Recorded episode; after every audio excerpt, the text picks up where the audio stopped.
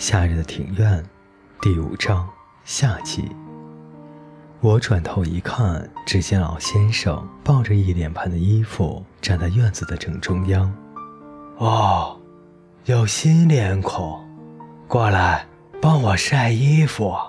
我脑中突然一片空白，不知道该说什么好。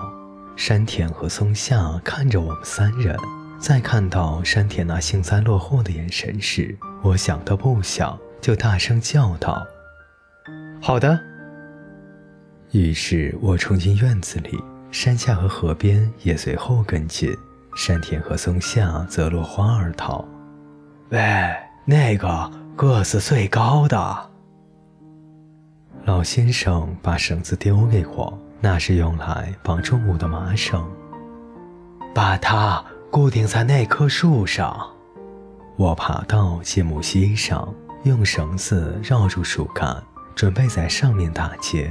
可是我怎么都弄不好，我的手好痛。这是我生平第一次用这么粗的绳子打结，可以吗？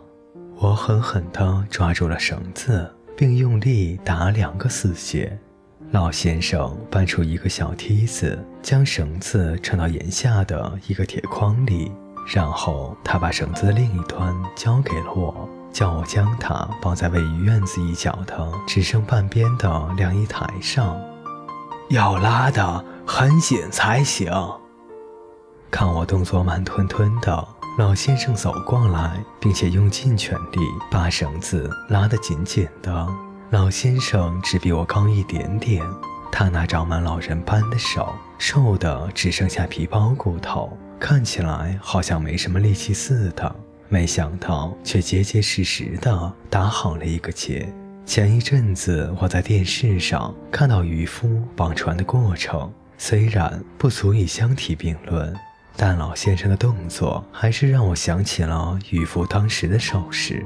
等到 V 字形的晾衣绳拉妥之后，老先生把放在阳台的那盆衣服拿来交给山下。把放衣架的篮子交给河边，我从河边的手中接过衣服，把衣服挂到绳子上，再由河边用衣架将它固定住。河边够不到的部分就由我代劳。那些塑料做的衣架，因为长期暴露在阳光之下，所以只要稍一用力就碎掉了。不行，不行，要拉直，不可以让衣服皱成那样。河边一边说，一边用力拉直我所挂上去的衣服，再用衣夹将它们固定住。他的动作看起来非常的利落。刚刚山田和松下的德行你看到了吗？河边一边动手一边小声说道：“看到了，一看见我们进来，他们就傻眼了。啊，是啊，哼，真是可笑。嗯，是啊，真的，连我都吓了一跳。”不错嘛，老先生坐在阳台边说道：“不是在说你，我是说那个戴眼镜的。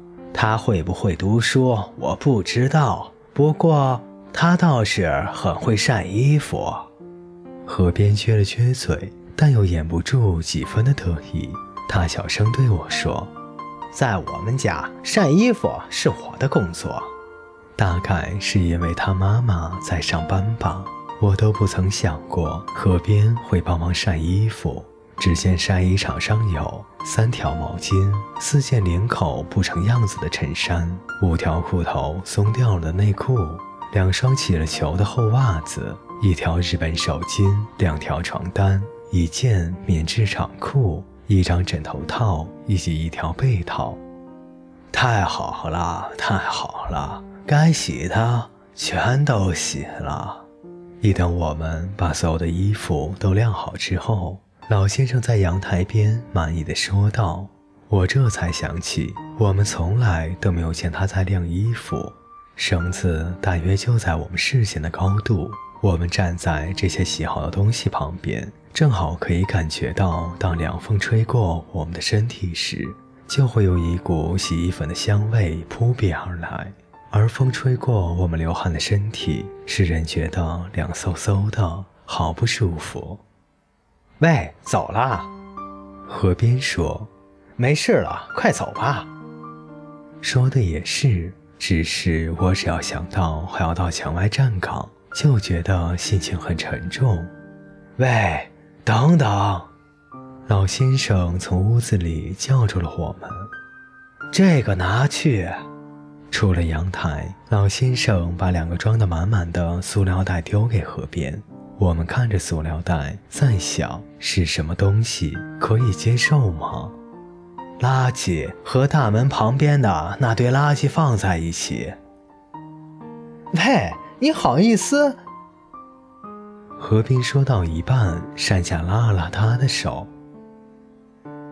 干嘛呀？山田又来了。真的？啊，我才看到的。我们只好提起袋子，只见大门一侧的垃圾已经堆积如山了。怎么会有这么多的垃圾呢？山下问道。积累出来的呀。我叹了一口气。是啊，垃圾和年龄成正比嘛。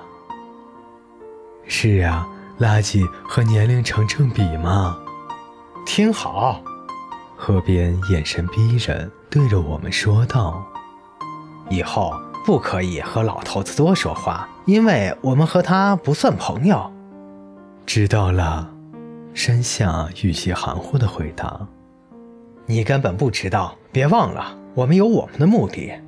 明天是星期几呀？”忽然，背后传来老爷爷的声音：“星期五。”河边打完，才警觉到自己不应该做他。山下露出诡异的笑容。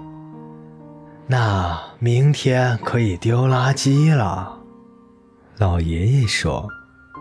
那又怎么样呢？河边吼叫道。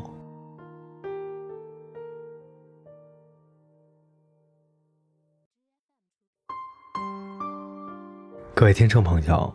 本节故事就为您播讲到这里，感谢您的陪伴，我们下节再见。